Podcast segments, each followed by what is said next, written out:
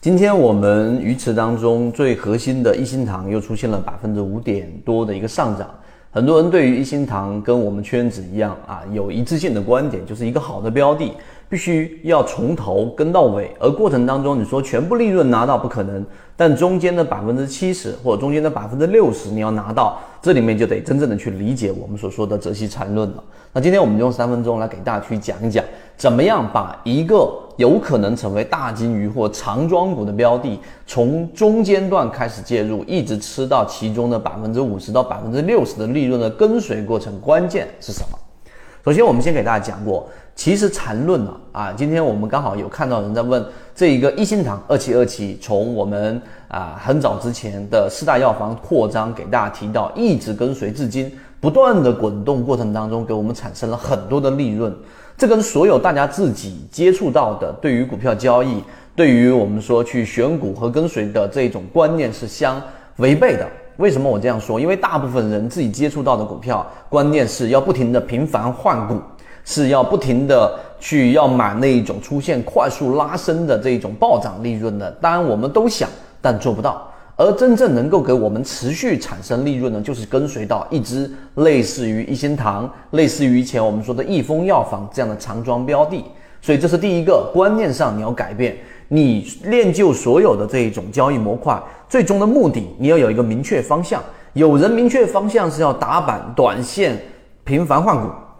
而我们圈子在讲的明确方向，最终你是要捕捉到一年到头捕捉到。这个一两只、两三只这样长期给你不断产生利润的标的就 OK 了，这第一。第二个啊，我们所说缠论里面，其实给我们带来最大的一个改变，或者说对交易当中最大的一个影响，就是我们所说的买卖点和级别。那我们来说，一心堂现在是什么类型买点呢？是第一类型买点，还是第二类型买点，还是第三类型买点？那毫无疑问啊，如果你的观念不清晰，你就没有明确答案。一个第一类型买点，一定是在前面有一个中枢，无中枢不背驰。这句话大家记住。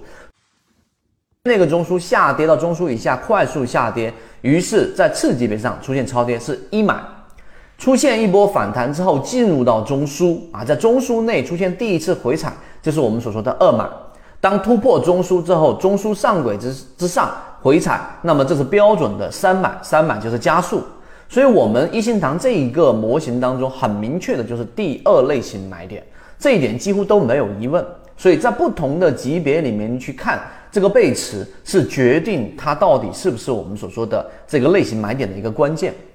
这第二点，第三点，跨越级别思维，就是我们呃上一个视频给大家讲的交易炒股最忌讳的就是一根筋的思维。那我们用级别级别思维去分析一下，现在一心堂现在所处的位置，你就会很清晰的看到，在日线级别上，它并没有发生明显的背驰，因为当日线级别发生明显背驰的时候，实际上它距离我们所说的低位已经有一定距离了。然后你把级别就像用放大镜一样，再给它缩小到六十分钟，你会发现它有一个量能衰竭的过程。然后你再把它缩减到三十分钟和十五分钟的时候，你会看到我们一直在讲的，它这个背驰实际上就是在星期一上一个交易日里面的这一个下午的阶段已经在形成了。当股价不断不断的创新低的过程当中，MACD 的绿色柱体面积出现了明显的缩减，甚至于转变为红色。那这个你理解上就能清晰，在越下跌，它整个加速度在快速的减弱。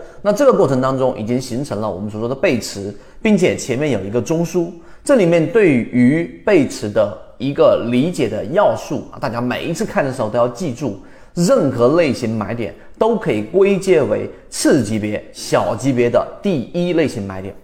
所以你明白这句话之后，一心堂的这个日线级别的二买。在小级别上，在三十分钟、在十五分钟级别上，实际上它已经出现了第一类型买点的背驰。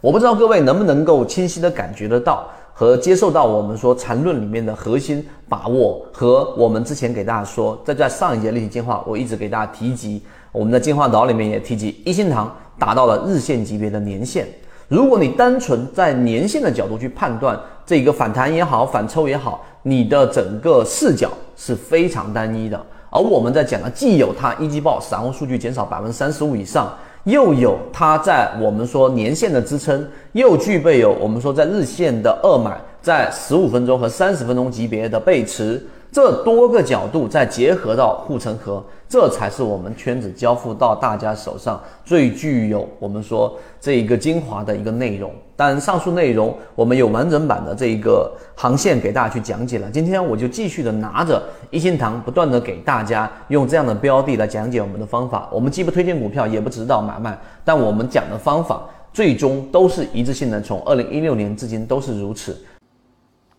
如果你想知道这些内容，并且进一步去了解，由于平台原因，这个地方不方便公布公众号的位置，股友可以互相转告一下就可以了。